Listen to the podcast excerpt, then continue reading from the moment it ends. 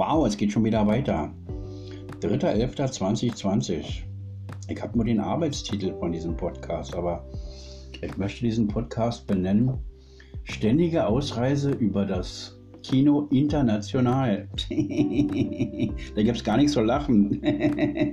da gibt es noch viel mehr zu lachen. Ich möchte gerne versuchen, diese Geschichte aus meinem Kopf herauszuplaudern, denn sie war, sie war abenteuerlich. Sicherlich nicht so abenteuerlich wie von anderen Leuten, aber die anderen sind die anderen und wir sind jetzt hier in diesem Podcast. Ich möchte euch einladen, diese Reise mit mir nochmal nachzuerleben, nachzuempfinden. Sicherlich nicht, denn es war zeitweise sehr traurig, aber es war auch sehr lustig. Denn meine Nativität, Bindestrich Naivität, schützte mich davor, selbst meine Situationen so einzuschätzen, wie sie waren. Ich dachte mir, ich falle in diese Situation hinein und ich werde aus dieser Situation hinausfallen. Und was soll mir passieren? Ich war ja schon eingesperrt. Ich war eingesperrt in einem Land vor unserer Zeit. Ausreise über Kino International deshalb, weil ich in diesem Kino International von 1987 bis 1988 die abenteuerlichsten Erlebnisse in meinem kurzen Leben erfahren hatte. Ich lernte dort Cosima kennen, Cosima Wiese. Ihr Vater war an der Staats, äh, am Staatstheater Bratsche, Geige, Cello. Ich weiß nicht, welches Instrument er machte, aber Cosima hatte einen anderen Horizont. Sie war äh, vom anderen Stern. Sie wusste Bescheid. Sie kannte sich aus mit Kräuterheilkunde. Sie äh, sagte mir, es gibt Rinderfußöl und es gibt äh, viele schöne Sachen. Aber äh, wir waren uns beide sofort, wir guckten uns in die Augen und wir hatten ein Urvertrauen. Ich war mir bei Cosima stets sicher, dass sie nicht eine von diesen weiblichen Instrumenten ist, die abends die Erlebnisse des Tages in ihre Erika-Schreibmaschine reinhacken, um sie dann dem Kontaktoffizier feilzubieten. Wir waren uns beide sicher. Also man konnte sich gar nicht sicher sein. Äh, von vier Leuten waren drei oder zwei mindestens bei der Firma und äh, ja, es war immer die Gefahr, dass diese Sachen dann später in einer Akte irgendwo abgelegt werden und gegen einen verwendet werden. Cosima öffnete mir die Augen. Die Zustände veränderten sich schlagartig in der DDR. 1986 gab es schon nicht mehr richtig was zu fressen und ja, Kleidung, die hatte ich mir selbst schneidern lassen von Frau Lehmann aus Potsdam. Deren Freundin war eine Schneiderin und die machte mir meine erste schwarze Hose. Ich habe diese schwarze Hose bestimmt ich glaube, ich bin mit dieser schwarzen Hose auch in die ähm, Bundesrepublik übergesiedelt.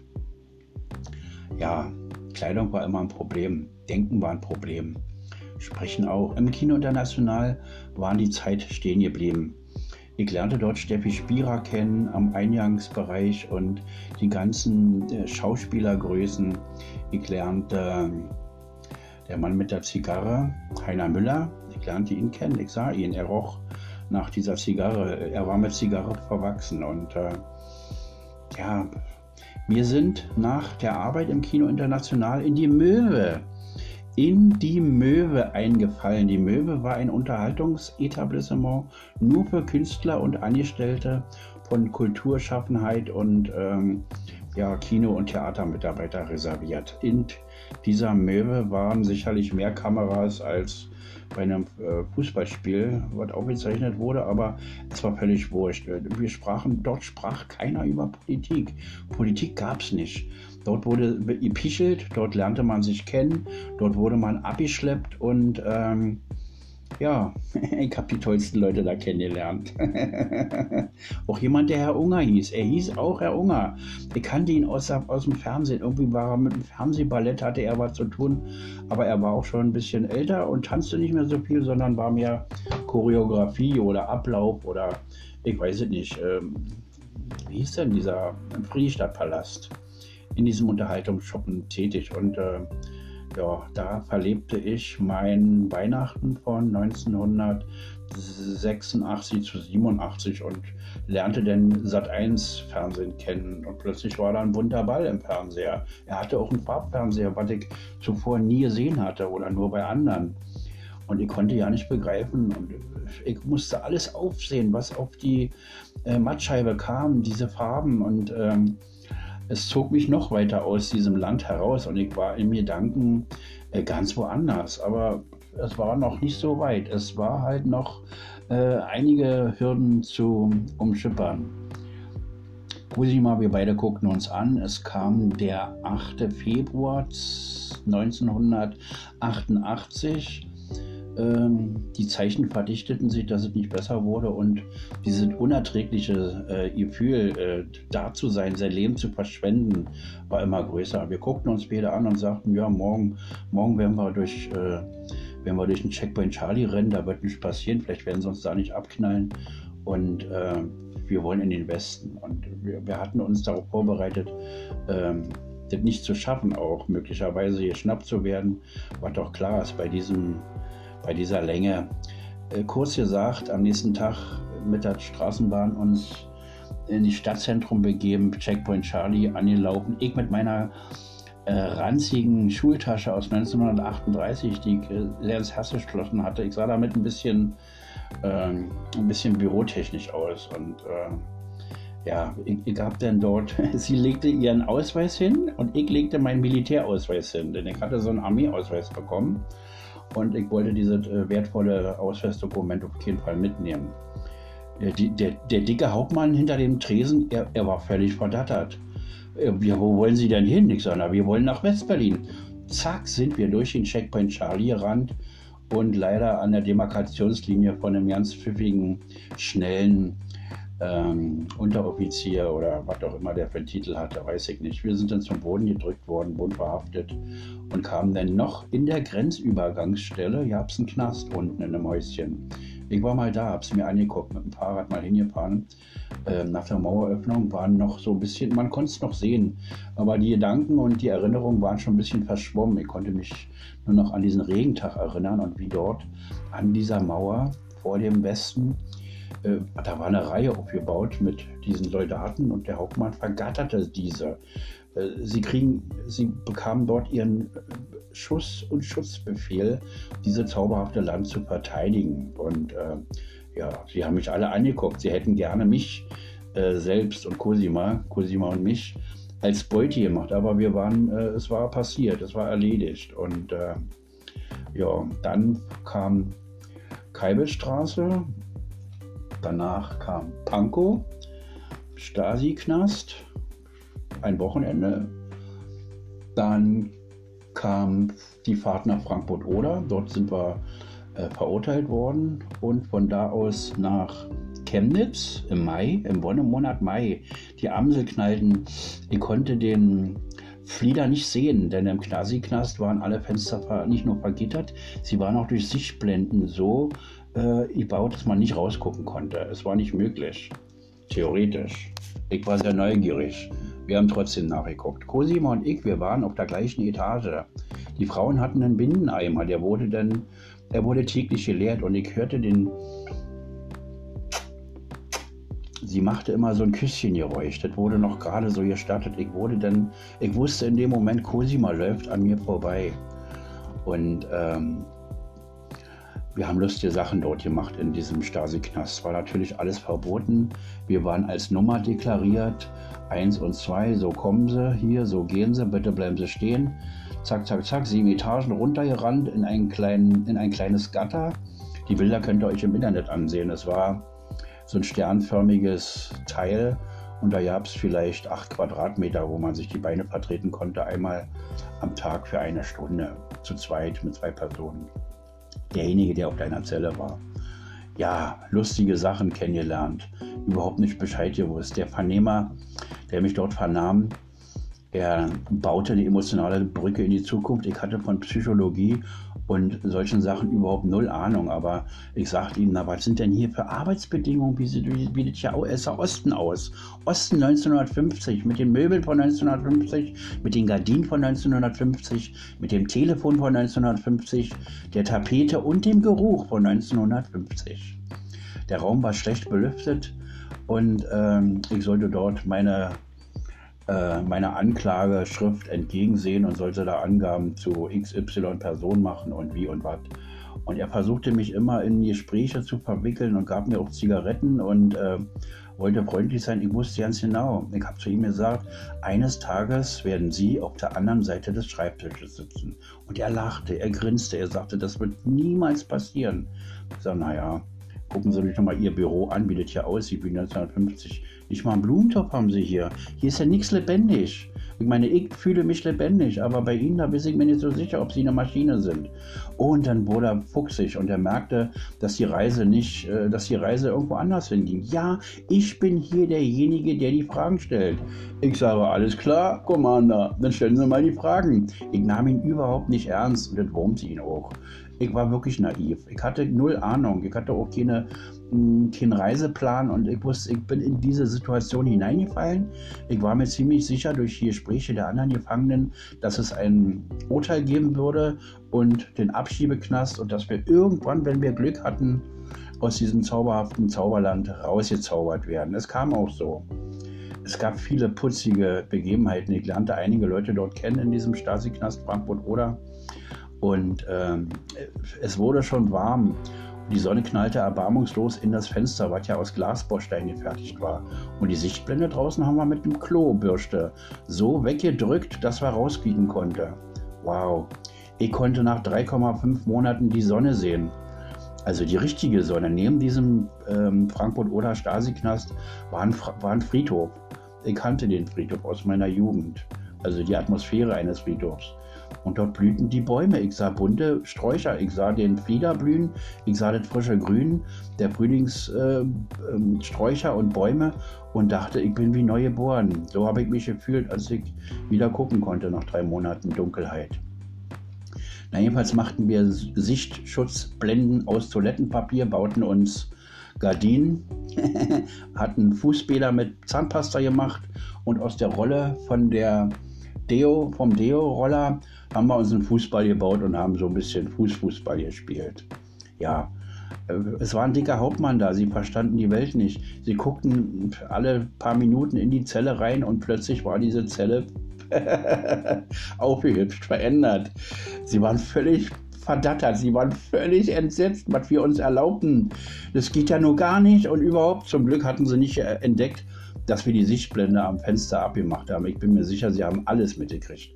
Nach einer Weile haben sie uns eine Lautsprecherbox in die Zelle gebracht und haben uns erzählt, das wäre ein Radio. Dummerweise funktioniert eine Box nach zwei Seiten.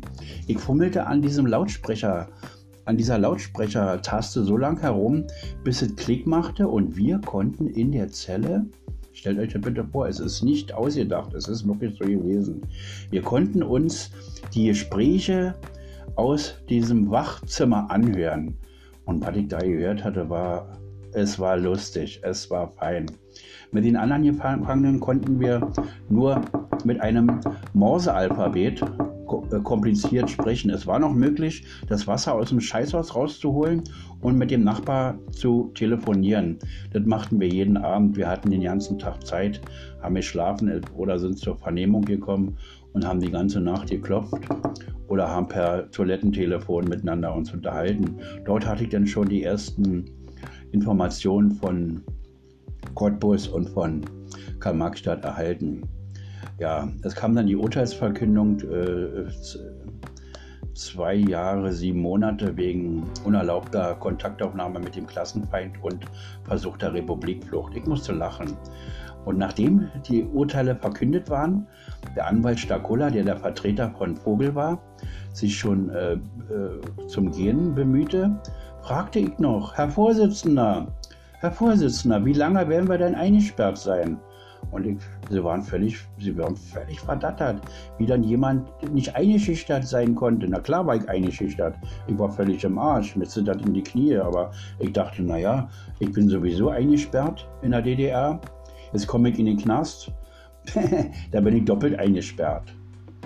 Überall äh, waren Stacheldrahtzäune und wir machen von der Schusswaffe Gebrauch, wenn sie flüchten. Ich sage, wissen Sie, das ist doch hier das Sprungbrett, sage ich, zur Welt. wer hier flüchtet, der hat einen Schaden, sage ich. Ich denke nicht, dass ich äh, flüchten werde. Ja, ich habe sehr freche Antworten gegeben, habe auch mal versucht, äh, die Nahrung zu verweigern und dann gab es ein Gespräch mit dem Hauptmann. Er machte den väterlichen Typ Und ähm, dann war die Zeit in Frankfurt oder eh beendet. Wir fuhren dann zwei Tage lang und zwei Nächte im Grotebol Express in einem sechs Männer-Apartment. Also ich glaube, es waren zwei Quadratmeter nicht mal. Dort saßen dann sechs Jungs. Angekettet, Fußkette und Handschellen. Zwei Tage lang. Wir sind dann irgendwo in einem anderen Knast zum Schlafen nach einem Tag und einer Nacht kurzzeitig haben wir da Pause gemacht. Ich weiß nicht, wo das war. Es, man konnte nicht rausgucken und äh, wir wurden dann nach dem zweiten Tag in Cottbus am Bahnhof ausgeladen mit Fußkette, mit Handschellen. Ich dachte, na, eigentlich müssten sie nur noch uns einen Sack über die Sicht machen. Warum fehlt denn das jetzt hier? Wir konnten alle sehen, ich konnte die Menschen sehen, die zur Arbeit gefahren sind. Sie fuhren zu ihrem Tagwerk mit der Bahn. Sie guckten uns an und ähm, es war eine Mischung aus Verachtung und Bewunderung und auch Gleichgültigkeit. Ich sah die grauen Gesichter, diese ostgrauen Gesichter. Sie waren in ihrer, ja, in ihrer Matrix gefangen. Und ich, ich hatte jetzt nur noch den letzten Weg zu gehen, um Cottbus kennenzulernen. Moment bitte.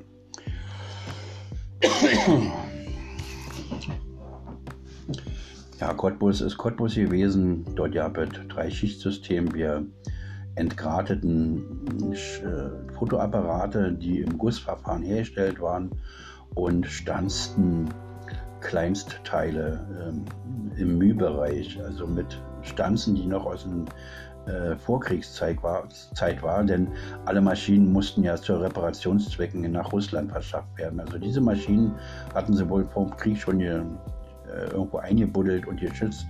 Und sie waren jetzt, ähm, damit wurden diese heiligen Praktika-Kameras Praktika-Kameras hergestellt.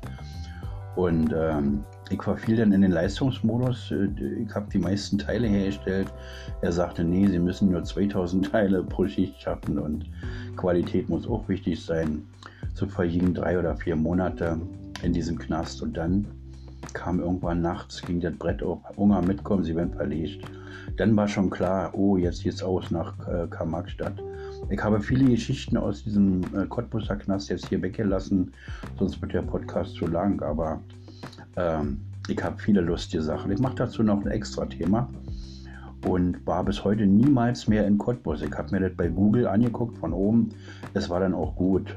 Dort ist heute eine Gedenkstätte eingerichtet und die Bilder aus dieser Internetseite, die reichen mir völlig aus. Die reichen mir aus, dass ich den Geruch dieser alten Mauern, die schon äh, im Ersten Weltkrieg und von den Nazis als äh, politischer Knast genutzt wurden, ich konnte den Geruch riechen, ich konnte die Stimmen meiner Kumpels hören und ich sah die Augen von meinen Kumpels in dieser Zelle, als nachts die Tür aufging und mein Name rief Unger mitkommen. Es gab noch einen anderen Unger, stell dir bitte vor. Es gab noch jemanden, ich sage, bitte, wie ist mein Vorname auf dem Zettel? Er hatte eine Fluchtkarte in der Hand mit meinem Foto, was sie gemacht hatten bei der ersten Einlieferung in Pankow, Stasi-Knast. Ja, ich sah mein Gesicht und ich wusste, alles klar, es geht los. Ich habe bis dann weiter irgendwie alles jetzt vergessen. Es, ich wurde versammelt, eingesammelt und dann mit dem Transport nach Karl-Marx-Stadt gefahren, in einem Barkas, in einem geschlossenen Gefangenentransport der Stasi. Dort kamen wir an, im Innenhof des Kastbergs. Eine gelbe Backsteinknast ähm, in der Mitte eine Riesenhalle mit einem Treppenwerk und dann gab es drei, vier, fünf Etagen und ähm, die Hauptmänner und die Mitarbeiter dort, die waren alle super dick, die waren 60 plus, äh, sie würden über keinen Zaun rübersteigen, sie würden keine schnellen Handbewegungen mehr machen. Sie, dort war ein anderes Tempo. Dort war klar, hier geht's los. Ähm, da gab es einen Einkaufsladen und das Geld, was ich verdient hatte in Cottbus beim Herstellen dieser Fotoapparate, dafür konnte ich mir ein paar, ein paar Schuhe kaufen, denn meine waren verschimmelt. Sie waren vom Tage der Inhaftierung bis zum Tage der bis zum Tag der äh, über Lieferung nach Karl-Marx-Stadt. Ich weiß es nicht, wann es war. Es muss ja 15. Oktober gewesen sein, möglicherweise. Ich weiß nicht mehr wie lange, aber wir waren zehn Tage lang in Karl-Marx-Stadt. Dort wurden Fotos gemacht. Wir bekamen ähm, dort wurden dann Fahrkarten klar gemacht und wir mussten dort einen Ausreiseantrag stellen. Stell dir vor, den Ausreiseantrag, den es überhaupt nicht gab. Er lag am Fensterbrett, da war ein Stapel mit hm, Ausreiseanträgen. Und ich sollte zum Abschied fünf Sätze aufschreiben, die mich dazu gebracht hatten, dieses zauberhafte Land zu verlassen. Ich dachte mir, naja, okay, da werden ja Stichpunkte wohl reichen. Nee, nee, nee, Stichpunkte waren gar nicht gut. Dann ging nochmal dieses Psychospiel los. Er zerriss vor meinen Augen die, diesen Ausreiseantrag und sagte, na, Sie müssen hier bleiben, Sie werden nicht übermittelt. Und dann haben sie mich noch zwei, drei Tage schmoren lassen und wieder einbestellt ins äh, Stasi-Zimmer und dort doch liegt dann noch zweite Chance, durfte ich dann fünf Sätze formulieren. Das fiel mir ziemlich schwer, ich konnte nicht denken. Wir waren schon alle im Abschiedsmodus und wir waren in einer Dreier- oder Viererzelle und jeder erzählte seine Träume und alle waren außer sich und nachts konnte ich Cosima hören in dieser Riesenhalle. Es war ein Echo dort, das kann sich keiner vorstellen. Und alle Männer, die ihre Frauen dort hatten, die plauderten und die anderen hielten die Klappe, denn der, der dort jemand hatte, mit dem er sprechen musste, der hatte Vorrang. Alle anderen waren stille nachts. Aber es war nicht still. Es war, ich weiß, wie sich Hunde fühlen, die im Tierheim eingesperrt sind. Genau so fühlen sich Hunde. Und ich dachte mir, jetzt ist es Zeit, äh, locker zu bleiben, äh, den Verstand nicht zu verlieren, alle Kräfte zusammenzunehmen. Ja, dann kam der 25. Oktober 1988 morgens, 6 Uhr. Wir wurden angezogen. Ich erhielt meine neuen nagelneuen Schuhe, die natürlich eine Nummer zu klein war, aber es war mir völlig wurscht. Ich wäre in noch drei kleinere Nummern auch reingeschlüpft und äh, mit dem Deja-T-Fuß, das war völlig wurscht. Dann wurden wir mit dem Barkas ohne Handschellen, ohne Fußketten zum Reisebahnhof gebracht, zum der Deutschen Reichsbahn. Wir wurden in den Zug gesetzt. Dort sagte dann der schmucke Stasi-Mann, Sie werden beobachtet, Sie werden in Gießen erwartet, behalten Sie sich ruhig. Gut, der Zug fuhr ab. Ich zog sofort meine Schuhe aus, denn die waren so eng, es hat mir so weh, konnte sie gar nicht anziehen. Außerdem war das Laufen und das Gehen überhaupt nach äh, neun Monaten für mich äh, ganz schwierig in diesen kleinen äh, Geisha-Tee-Schüchen. Sie waren einfach zu klein. Ich zog sie aus. Wir fuhren äh, zum Grenzübergangspunkt Gerstungen. Dort kam die, die Stasi, hat den Zug kontrolliert. Und unser Abteil war Mode plötzlich. Wem gehören die Schuhe? Ich sage, na, die Schuhe gehören mir. Ich habe sie ausgezogen. Äh, sie waren zu klein, meine Beine sind dick. Sie haben es mir nicht abgekauft. Ich sage, na bitte gucken Sie doch, ich habe doch ja keine Schuhe an. Ja, nee, äh, es wurde dann das ganze Abteil auseinandergenommen. Es kamen drei Leute mit Schraub, mit Elektroschraubdrehern. Äh, Platten wurden abgemacht, es wurde alles abgeleuchtet, Hunde kommen und schnippelten und dann haben sie es, irgendwann kam ein Hauptmann, der sagte, na, das sind doch seine Schuhe, das sieht man doch, winke, winke und äh, der Zug hatte Verspätung und was sollte es sein und es war mir völlig wurscht. Dann ging der Zug los, er fuhr an und ich wusste, es ist die letzte Anfahrt eines Zuges für mich in diesem Land. Ich werde in diesem Land nie mehr einen Zug benutzen, nie mehr Zug fahren müssen. Höchstens Flugzeug oder Bus oder Auto oder Rakete oder Raumschiff, ist doch klar. Ja, und als der Zug äh, die Grenze passiert hatte, war kein Ratatatat, Ratatatat. Nee, das Gleisbett war in Ordnung. Der Zug schlich über die Gleise. Es war nichts zu hören, nichts zu spüren. Und wir guckten aus dem Fenster, wir nahmen die Luft, die frische Luft. Ich sah das Gelb der Bäume im Herbst, 25. Oktober, wie gesagt. Es ist das Gelb, was ich als, als Titelbild hier für diesen Podcast benutzt habe. Es ist hier in meiner Gegend.